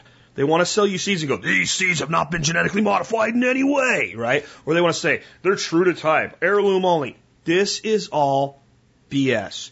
Yes, if you save the seed from a true hybrid, many times it won't produce true to type. Many times it will produce true to type. Many times it will produce better almost every heirloom seed on planet Earth started off as a hybrid. It's a matter of proving that out over time. And as you expand the size of your system and you let volunteer plants occur and things like that, you start to develop your own unique varieties and all of the things growing in your area that cross with each other end up contributing to that. Now, if you take something highly refined, again, an almond and a peach are the same thing. Okay? They really are. They're not, but they are. Just, just, I'm trying to simplify this, so just accept it that way. We start out with a common plant. Somebody says the seed has potential, and they start selecting it very, very much to favor the seed value. Somebody else says the, the, the, the pulp around the seed is the potential, and they start developing other, and you've got centuries of breeding and selection in those two directions. And those two cross pollinate, and you plant the seed from that, you're probably going to get something that neither is a really high quality peach nor a really high quality almond, but you never know until you plant it. If you wanted to reproduce peach from seed, then I would take on making sure you've got a good known pollination. I wouldn't sweat that either. Right now, I have apples from grocery store apples. I have apple seed in my, refriger- my refrigerator in stratification getting prepared to plant them from seed. And I'm not worried about what they produce. They will not produce uh, a Fuji or an Ambrosia, which is what the two seed strains I have in there are. I don't know what they produce, but I know it'll probably be good. I'm not trying to grow grocery store produce. I'm trying to grow resilient, high quality produce. Please, all of you that are freaking out about cross pollination, relax, don't worry, and in the words of Charlie Papazian, have a home brew. Chill. If you don't drink, have a Coke and a smile. Let nature take its course. If you are selecting seed for a specific purpose, be Be religious with how you handle that particular seed strain. Leave everything else alone and no, nothing that cross pollinates in the first year affects the production of the first year. If you get a franken squash, you got a seed that wasn't pure. You didn't get the cross pollination in the current year. It doesn't happen. It can't happen. Let me say it one more time because I get this so often. And I get people that are experienced gardeners that, that believe this. It cannot physically occur. It is impossible for it to occur. It is no more possible than the shepherd reproducing with the collie mama dog, and when the collie has her baby, she turns into a shepherd and collie. That's the only way it could happen, and that's not possible. Let's move on. This is Brian from California. Um, I have an earwig problem in my raised garden bed. Um, I've been going out at night to just check on some seedlings that are kind of coming up and notice that they're fairly well munched on. Um, and when I go out at night, I, I see the little beggars, and they're all over the garden. Um, I've tried watering at night to try and sort of mitigate the problem, um, but they're wreaking havoc on all any little seeds that I have um, starting up. Um, so I'm not really getting a good uh, crop.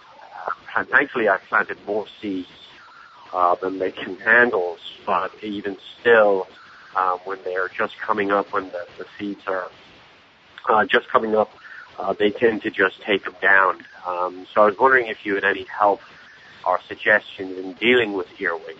Um, your comments are always greatly appreciated, and thank you very, very much for everything.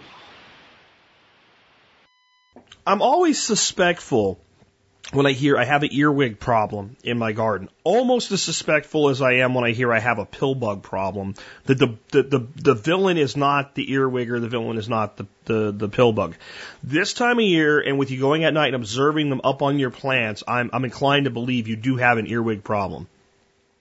Earwigs, much like pill bugs, are actually primarily decomposers. They prefer to consume dead and dying organic matter. They don't generally do a lot on vegetables. This time of year, a lot of the organic, the dead matter they prefer has already been eaten. Not a lot of it is being produced. Um, and things are a little bit sparse. And then there's these tender little shoots of these, these winter, you know, greens. You're probably growing things like lettuces and stuff like that. They'll get up there and they'll, they'll munch on that.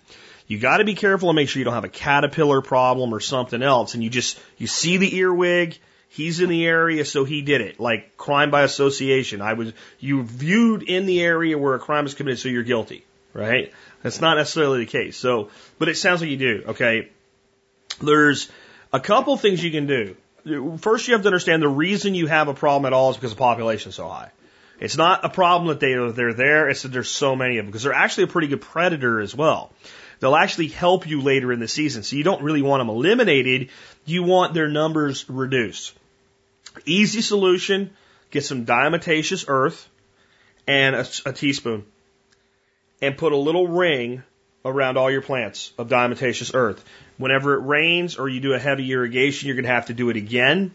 But what will happen is the ones that go across the border, so to speak, they'll get this stuff on them, it'll dry them out, and they'll die.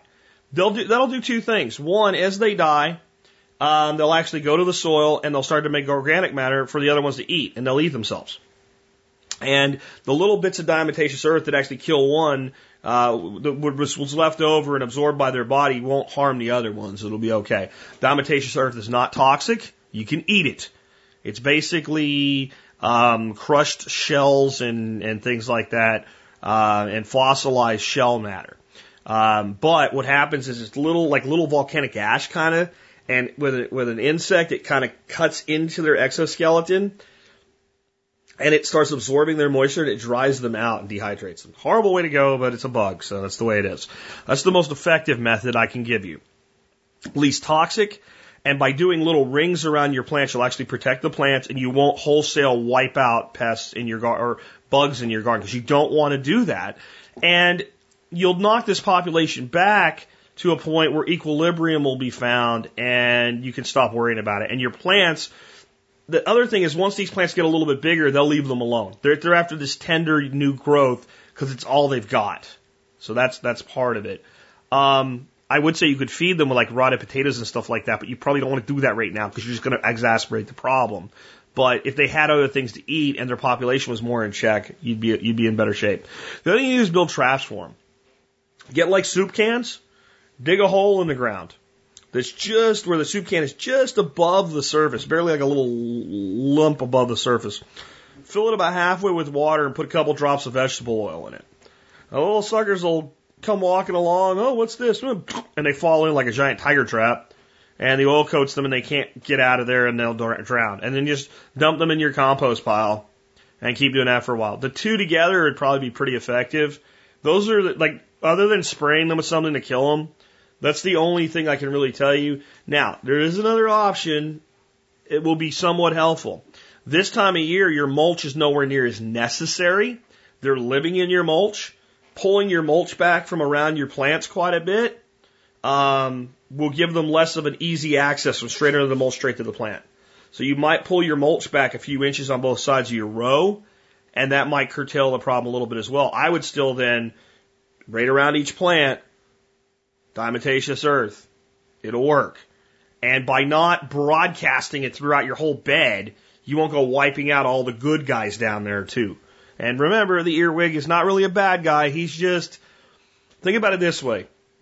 The earwig in your garden right now is like the neighbor that normally wouldn't steal your stuff, but the shit has hit the fan for him. And he's afraid he's going to starve to death. So he starts like, instead of like wholesale stealing from you, he comes over your fence and grabs lettuce out of your garden when you're not looking and he's eating it. He's really not a bad guy. He's just starving. That's what you got. You got winter, not a lot of stuff to eat, and a very, very high population that needs to be kind of brought back into control. Um, the other thing that's probably going on right now is the biggest natural predators of earwigs are birds and frogs. And your birds that are heavy earwig predators are probably not around right now, and your frogs are probably somewhat dormant.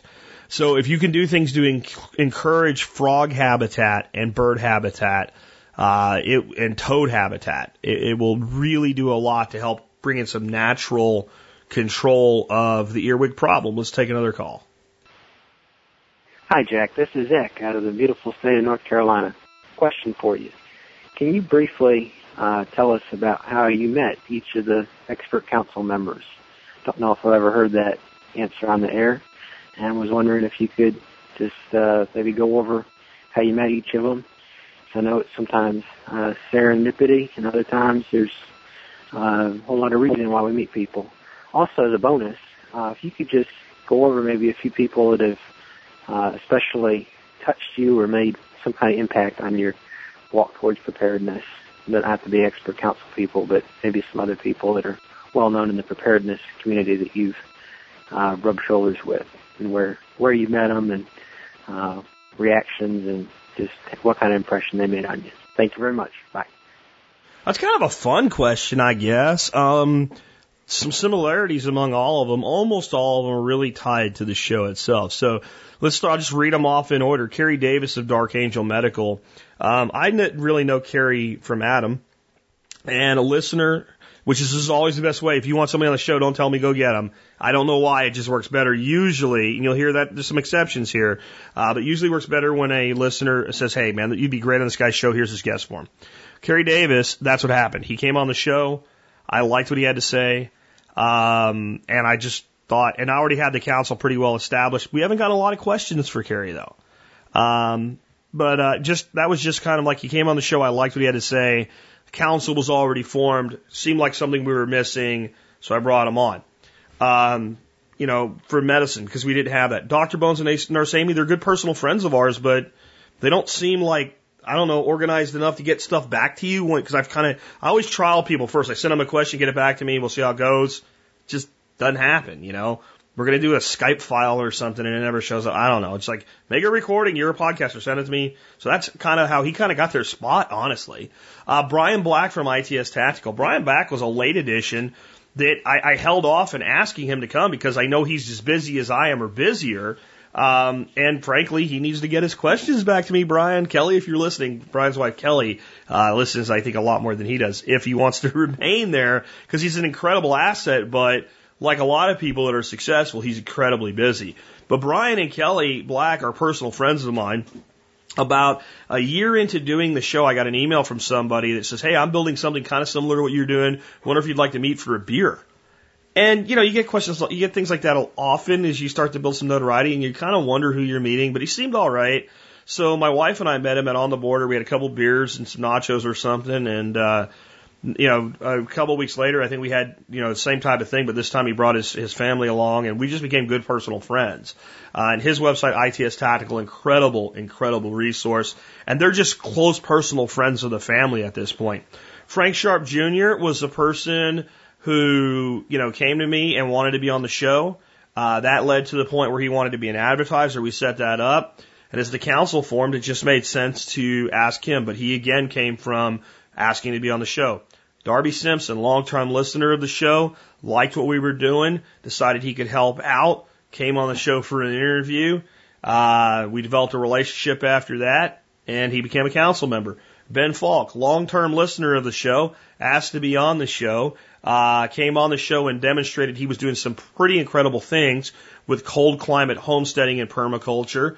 Uh, actually asked me to guest instruct at one of his PDCs, formed a relationship. Next thing you know, hey, I got a seat on the council. Actually, what happened was Ben said, hey, this council thing you're doing, if you want me on it, I'll do it. So he volunteered. Paul Wheaton. Paul Wheaton's a little bit of a different animal, to say the least. Um, I don't remember what it was. Oh, it was hugelkultur.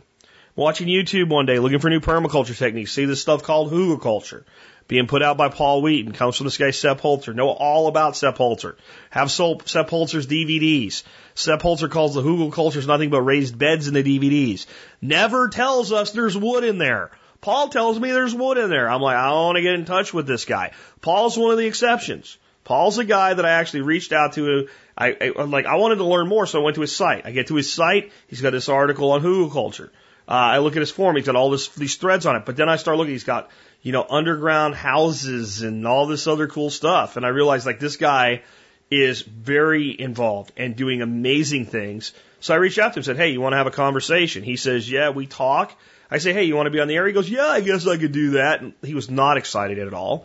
He had been on radio quite a few times on stations, you know, with big audiences and all. And our show was nowhere near that big. So he comes on TSP one time and he's like, holy crap, people are like all over my site asking me. He couldn't believe the response. And again, we were a lot smaller back then.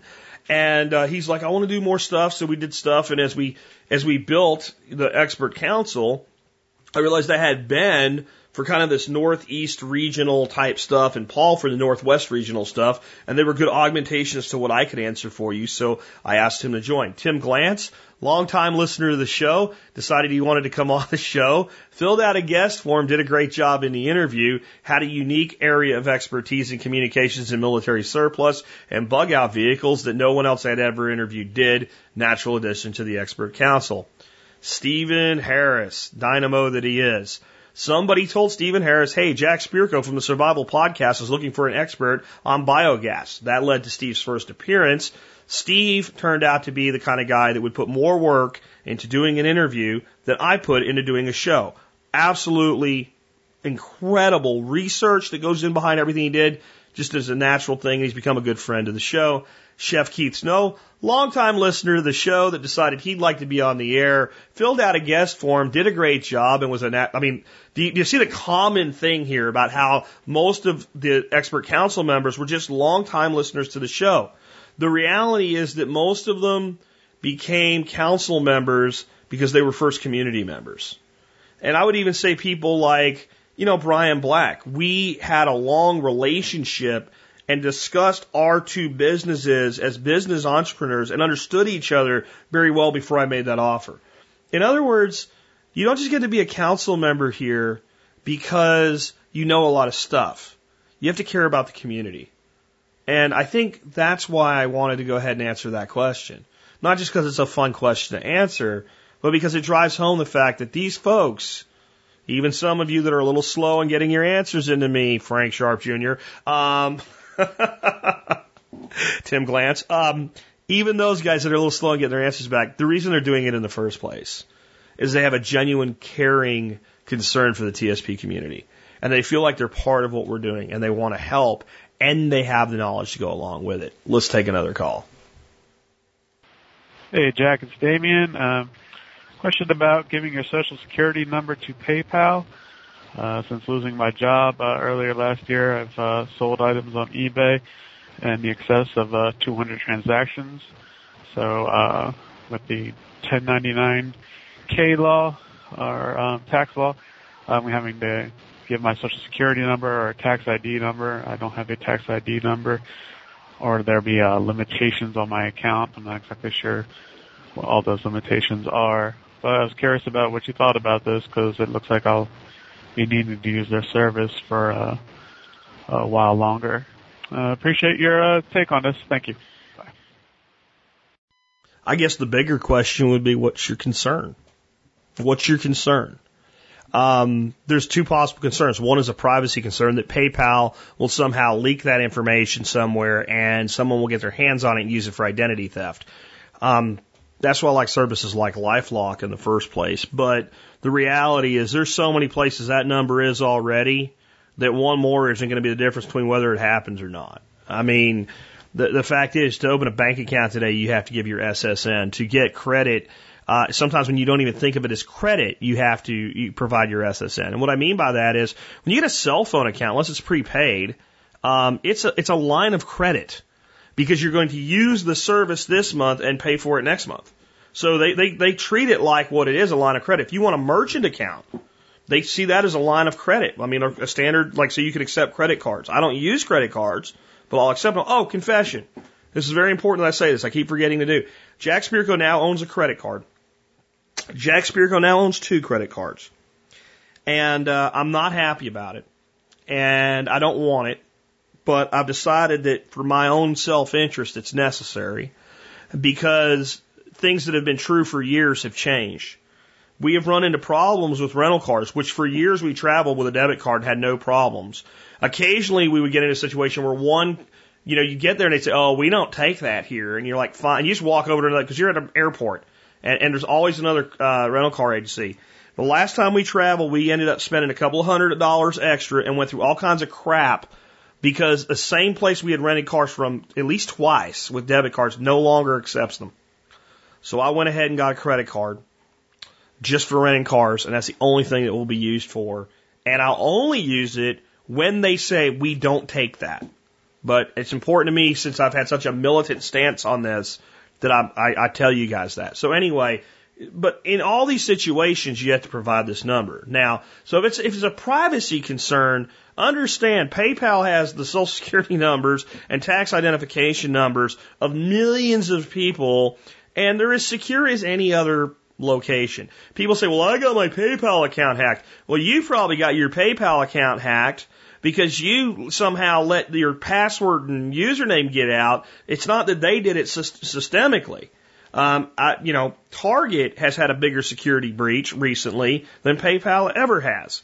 So there's, you know, I'm not too worried about the, the, like, you're going to have to deal with that somewhere anyway if it's going to happen. If it's, well, I don't want to do this because then they're going to give me a 1099K and the government's going to know that I collected the money.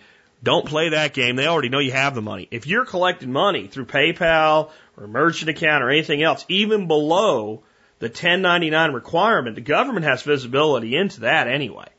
So you're not, do not play games with that. You know, I've had people tell me, well, I, I found out that, you know, they're doing this now and now I'm going to have to start paying taxes on that money. Dude, I, I fear for you in the future. Seriously. I mean, there, any electronic record, don't assume they don't know. Right. Um, so if that's the concern, it's, it's irrelevant. Um, it's income I don't like it any more than you do, but it needs to be reported as income and taxes paid on it. Um, and the people that say, "Well, I never file taxes," I'll say just they haven't caught you yet, and it's it's it's actually that person has a better chance of getting away with things than a person that files inaccurately. When you file, you've made a statement, so that that puts you on the board, so to speak. There are people who have never filed a tax return in their life I don't know how you function. I mean, if you want to get a mortgage, it's almost impossible. But um, they might get away with it. I don't know. I mean, I think it's going to get harder and harder and harder and harder for them to do that. But if you, if you pay taxes and file taxes and you have electronically accepted funds, ugh, you don't report that. I mean, It's just a matter of when you pop for an audit and they look. So I, I, I just don't understand why people have such a hatred of PayPal. They're not anti-gun. I'm not even going to explain it. They're not. They're no more anti-gun. I'll put it this way: they're no more anti-gun than they're anti-cigarette or anti-Indian artifact. They're a, a business that does commerce between the states. They operate in this weird world where they're not a bank and they're not a merchant account. They got enough government oversight. If you're worried about that, you're worried about the wrong thing. Um, about the only way I know to tell you you could be taking funds right now uh, without giving a social security number is to take Bitcoin, which is going to seriously limit your market. And if you're going to use something like BitPay that actually gives you a payment gateway and all, they have the same 1099 requirement even with Bitcoin. So I just don't see it as an issue and I don't worry about it any more than I do with just being smart with my data wherever it goes. Um, but you can't get a phone line today without giving your social security number. Let's take another call. Hey, Jack, this is Ken Jensen of CleverSurvivalist.com and ThePrepperPodcast.com. I was on your show for the um, triage segment. Uh, my question is, uh, I'm listening to you right now, and I hear a lot of news things coming on. Uh, where do you go for all of your news? Uh, and that is alternative media and government websites. Thank you very much for everything you do. Goodbye. Well, where do I get my news from? everywhere. I mean, first of all, I have an unfair advantage to, to most of you guys as listeners in that I have a research team of about 80,000 people a day that are out there seeing anything they think I was interested in and sending it to me. Uh, sometimes with a lot of further research and thoughts and things on it that are very useful. So I have a, an off the cuff research team that's phenomenal. And thanks to all of you that do that. And really thanks to some of you that do it consistently and all the time. Even if you don't hear your stuff on the air as much as you think you should, trust me, the stuff you're sending me, some, and you guys know who you are, send me two or three things a day every week. That, that stuff is valuable and it has a lot to do with me forming my opinions on things, even if I don't bring it up directly. So thank you for that. But, but the reality is, and this is a question I, this is another one of these questions. This is like, can I put wood chips in a hugel bed? It just keeps coming back. And it's an important one. It's why I keep answering it. I don't let the media of any stripe tell me what I want to know. I, I'm not going to tell you, okay, well, you need to go alternative media or you need to go to InfoWars and, and get what Alex Jones has or you need to use RT or you need to listen to CNN and Fox or any of that crap because every single one of them has an agenda. Every single one of you, them is taking the information that they have and bringing it to you from their angle with their agenda. Everybody does this, even me, even though I consciously try not to. There's no such thing as news without an agenda. Because a human being is taking that and forming the information for you. Now, with mass media, we keep getting the same crap over and over and over again. And before I continue, let me play something for you right now to make that. This is from the Conan O'Brien show. He does it for humor. I don't think it's funny. It's not the one I've played before. It's a new one. Um, here you go. Some people think, they think that the top story tonight was President Obama's State of the Union address or the upcoming Super Bowl. That's what they think. But judging by local news, there's an even bigger story that's sweeping the nation. Now for some health news. You know the old expression, don't worry, be happy? Don't worry, be happy. Don't worry, be happy. Don't worry, be happy. Don't worry, be happy. Don't worry, be happy. Don't worry, be happy. Don't worry, be happy. Don't worry, be happy. Don't worry, be happy. Don't worry, be happy. Don't worry, be happy. Don't worry, be happy. Don't worry, be happy. Don't worry, be happy. Don't worry, be happy. Don't worry, be happy. Don't worry, be happy. Bobby McFerrin sang it, we think. Don't worry, be happy. Don't worry, be happy. Don't worry, be happy. Don't worry, be happy. Don't worry, be happy. Don't worry, be happy. Don't worry, be happy. Don't worry, be happy. Don't worry, be happy. Don't worry, be happy. Don't worry, be happy. All right, well, it keeps going, and I, I guess you get the point. Um, and just to be clear, this is local news, right? This is not, um, you know, eh, eh, like a national centric news thing, even though it is, obviously. And, and the big thing here that, that I don't think people get when they watch this to, to take away from it is when you look at the little screen, when you see all the different clips that, that, you know, he puts up on the show, um, you, uh, you, you, you should be shocked by the fact that you see NBC, CBS, uh, Fox, etc. uh, ABC. You don't see like it's not like all the Fox affiliates are running this or all the ABC affiliates are running. It's all of them. And what that means is that what you perceive to be local news for you is really consolidated, controlled national news. And it's t- totally, and I don't think it's funny. I, I really don't think it's funny that they're running the same crap in, in Tallahassee as they are in Seattle on the local news. Now, they might tell you a little bit more about some derelict uh, politician in your area or some human interest story in your area, but the, the main formation of the news, other than the weather and a few human interest stories, is all from one consolidated media apparatus that's controlling all of the major networks, clearly, or this wouldn't happen. So, yes, mainstream media is bullshit, but it's important if you actually want to understand things, as long as the issue is important to you, as long as the issue matters to you, or it's going to create an effect that's going to matter to you, because you need to know how they're forming the story. Okay? Uh, alternative media gives you another angle to the story, but these are generally smaller organizations and they're not vetted as well. So it's, it's straight up somebody's opinion, which may help you form your own. But if you lock on to any source, you get their angle, and that's all you get. And even if you disagree with their angle, you still, that's all you get. So when you combine things like, what does RT say about this issue? Russia Today. What does the mainstream media say about this? The lamestream media. What is the alternative blogging sector saying? What is the, the kind of refined group? If it's, if it's uh, finance and you're looking at things like Seeking Alpha, um, or uh, what's the other one that I, I use a lot? Zero Hedge. These are a little bit more vetted, a little more well thought out. I, yeah, I, I mean, I make fun of Alex Jones once in a while. They're coming to get you and make you ride the blue train or whatever. Yeah, but he puts out some really good information too. So Infowars. I take all of these things together and look at them, and then I form my own opinion. And frankly, the reason I think my opinion sometimes is so spot on is because of that because I actually try to ask myself, what are the motivations of the people behind the story? And what are the motivations of the people forming the story? What would they tell us? What would they not tell us? And then that starts to go to a logical end. And I'm a student of history. But the reality is, the biggest thing I can give you for, for advice on news is stop watching it. Start paying attention to what pops up as being interesting and start asking yourself questions and go find information. If you want information, you want to know anything that's going on with it right now, do a Google News search for it. And the other place I get my information without actually having to, you know, and I don't mean get the information, but find out that it's happening so I can read the story and decide I want to do it, is social media, Facebook.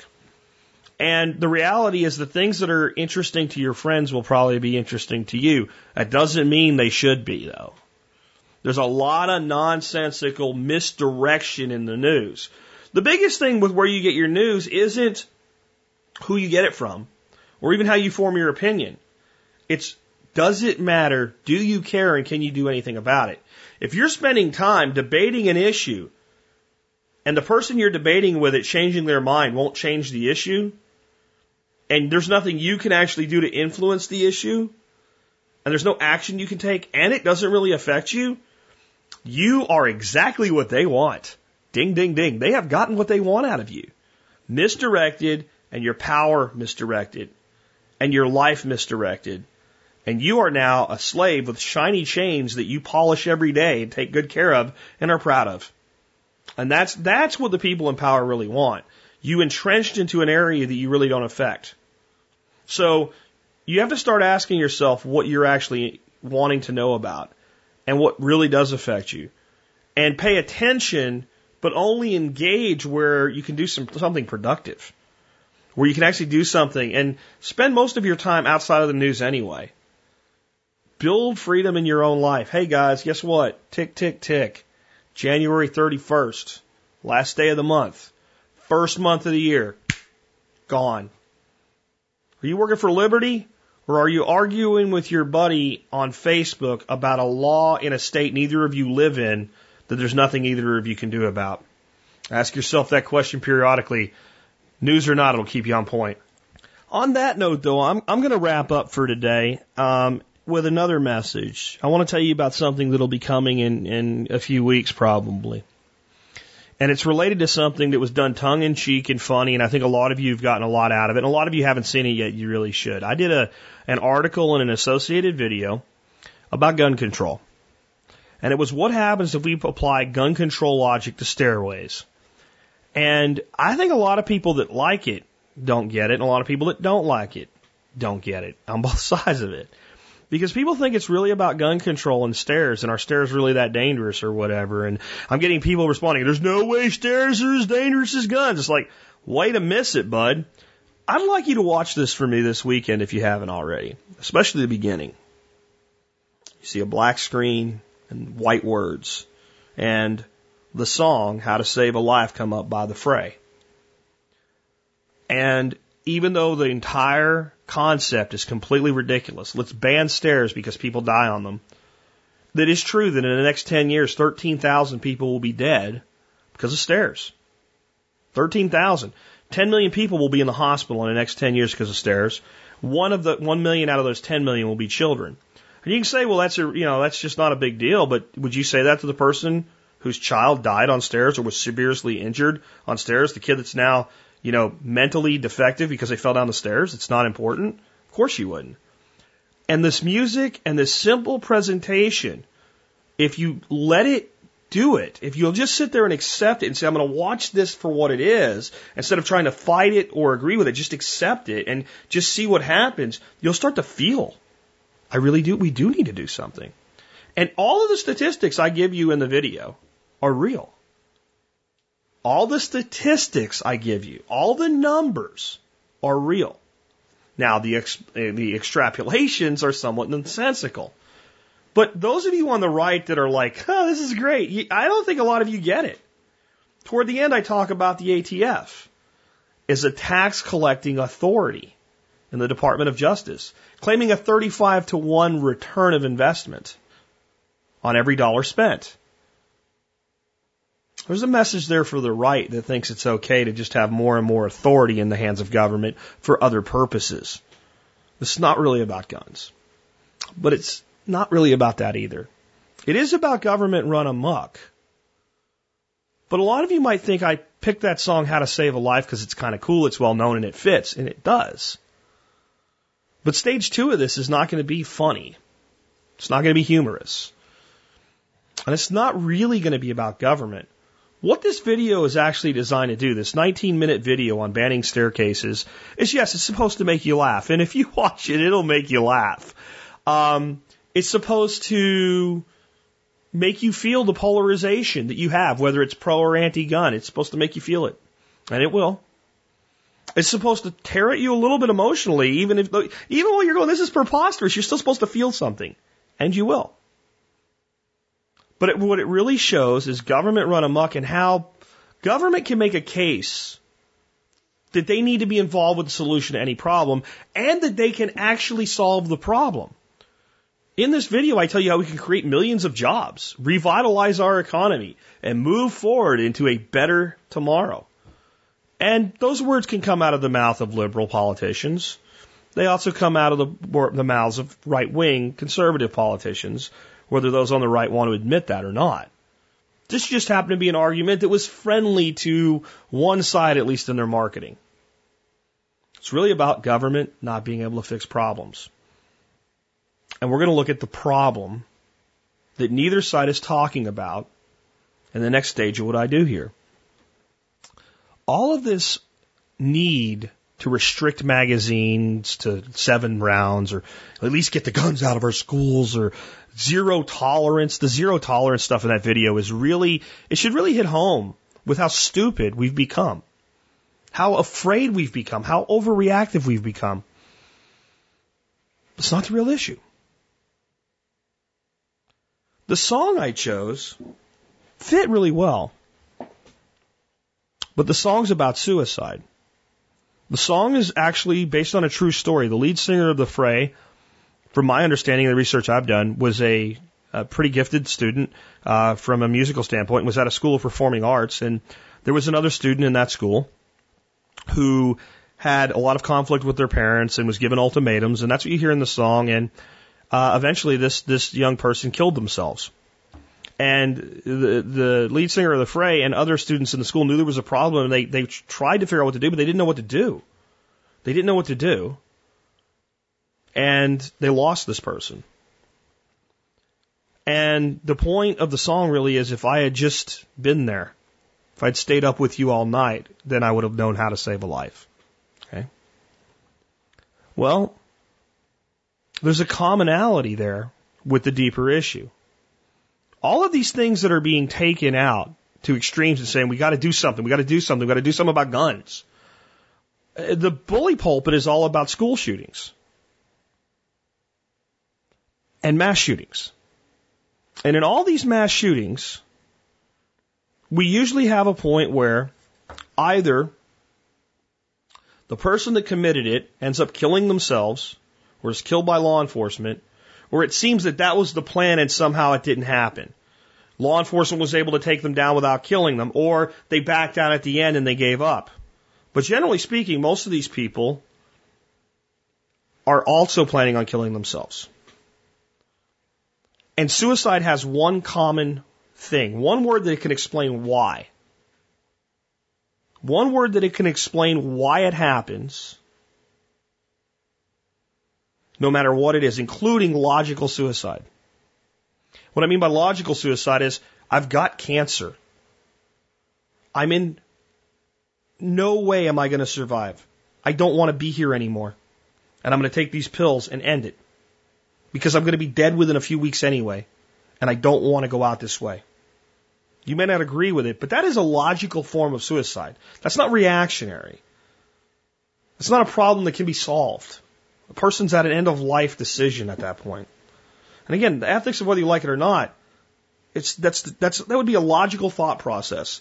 To a completely illogical thought process of I'll go shoot a bunch of people and get the cops to kill me, to just the person that sits down and says I give up and puts a gun in their mouth and blows the back of their head off. One word answers why all of those situations occur. I know you don't think it does, but it does. It's pain.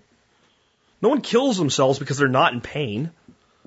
No one shoots another person and kills them without any logical reason, such as they were breaking in my house and thought they would kill my family, would be a logical. No one goes into a place with innocent people and starts shooting them because they're not in pain themselves. So the bigger question we should be asking around this gun control issue why are our children and young people in such pain? Why? And what is the solution to that problem? And that's at the heart of what we do at the Survival Podcast is to ask and answer questions like that. Because we have big problems in society and left and right have supposed solutions and how the government can be part. And some of you say the government should get out of the way, but that doesn't help if you don't talk about, well, what do we do when that happens? Or the fact that they're not going to get out of the way and we're going to have to, we're going to have to do something anyway. So that's what's coming next in this progression of projects that I'll be doing. A look at why the hell this happens anyway. And I won't give away any more because I want to save something for the actual project. But the next time you hear this debate, I want you to think about it differently. I want you to realize that the debate really isn't about guns. The debate is about what's happening. And for someone that believes in our rights to self defense, to possess guns, our constitutionally protected Second Amendment right, and I do, to simply answer that with, it doesn't matter, I get to keep my guns, is as illogical as the person saying, we've got to do something and no one needs 10 bullets to kill a deer. It's just as illogical. And either side, to think that the government is the solution, is just as illogical. Because in many ways, the government is a big part of what caused this problem.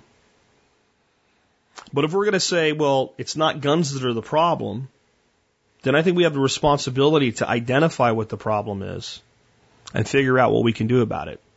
So be thinking about that. But as serious as that conversation is, do check out the video, Gun Control Logic Applied to Stairways. Do enjoy the humor in it, but look for the deeper message. Pay attention to the things that are in there. Again, this video is really not about gun control or staircases. It's about government run amok. And it's about a misguided belief in where the solution lies. I'll tell you, I think the solution lies with all of us. I'm ending with a little bit different music today. I hope you enjoy it, and I hope you find the deeper meaning in it as well.